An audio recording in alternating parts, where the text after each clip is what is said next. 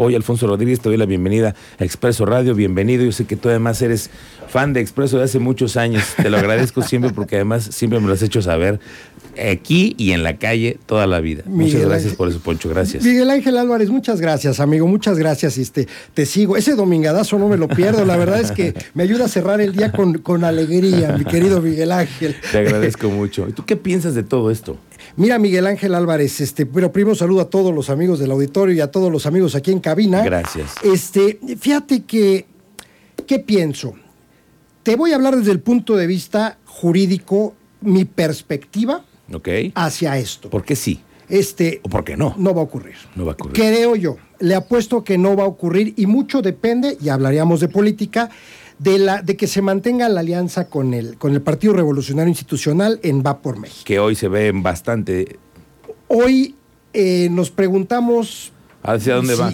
¿Hacia dónde, ¿Hacia dónde van? A lo que dijo ayer Alito nos, nos hace ver que no, no parece que va a seguir, ¿no? Yo te voy a decir una cosa. Este, hay muchos eh, eh, integrantes del PRI que piensan por sí solos y que, y que tienen sus, toman sus propias decisiones. No nos podríamos aventurar eh, a, decir que van a honrar el pacto de Va por México o, lo, o no lo van a honrar, pero hay un llamado importante a este, seguir con la palabra empeñada. Y esta es la primera, yo creo que es la prueba de fuego, Miguel Ángel Álvarez. No solo en el electoral, sino, sino con hechos. Este, como, como tú bien lo sabes y, comentando con los amigos del auditorio, para que se dé una reforma constitucional se necesitan dos terceras partes del Congreso de la Unión, los votos del Congreso de la Unión que integran las cámaras de diputados y senadores.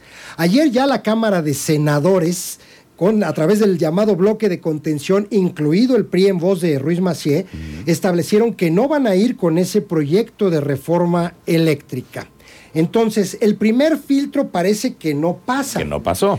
Esos, eh, eh, eh, después vendría pues a la Cámara de Diputados y si no se logra tener dos terceras partes de todo el Congreso de la Unión, esto ya queda ahí, porque el constituyente permanente lo integran también todas las entidades federativas. Se necesitarían 17 legislaturas. Legislaturas de cada de, claro. de 17 estados de la República.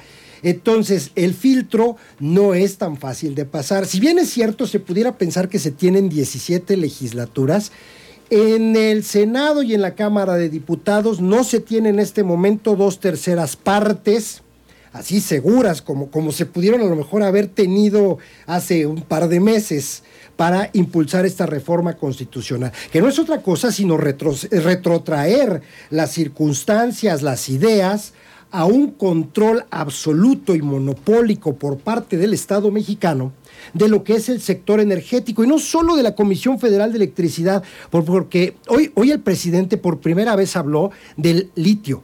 México es un país muy apetecible para la explotación de ese mineral, claro. este, de, que, es el litio, que bueno, pues todas las baterías de todo lo que Hoy que no tiene litio, ¿no? Que no tiene todo litio. tiene litio. El coche. Oye, hasta los psiquiatras lo recetan. Exactamente. Entonces, es, es importantísimo.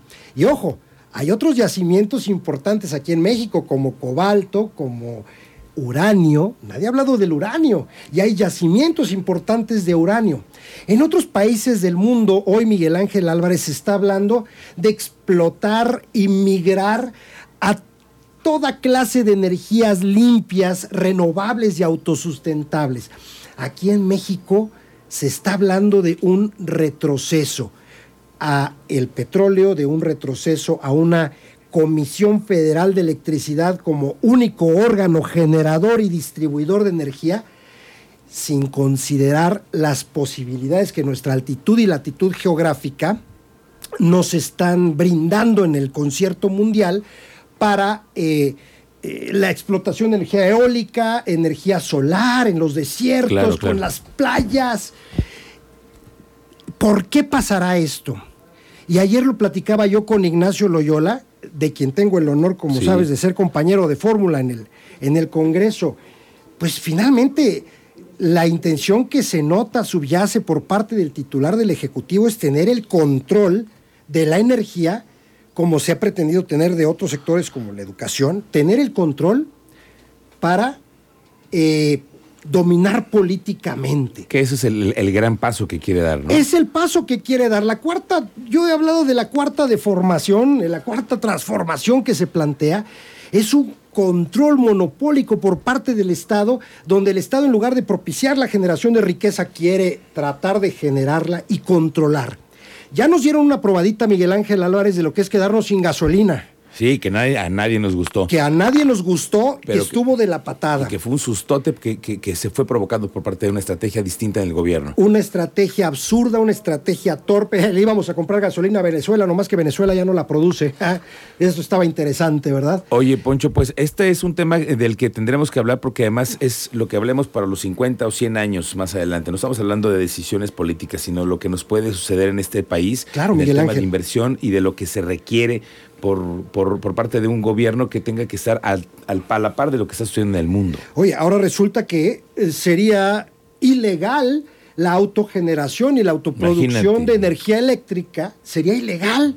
Fíjate, Con toda la gente que ya invirtió dinerales confiando en México, ¿qué va a pasar con todo esto? Hay empresas internacionales que vinieron a invertir apostándole a nuestras riquezas naturales para compartir en un mundo globalizado Según. la explotación de, de- de estos recursos, pero es que en beneficio de todo un tratado comercial con América del Norte. Y ahora resulta que los vas a inclusive convertir en probables responsables de la comisión de ilícitos por estar generando electricidad.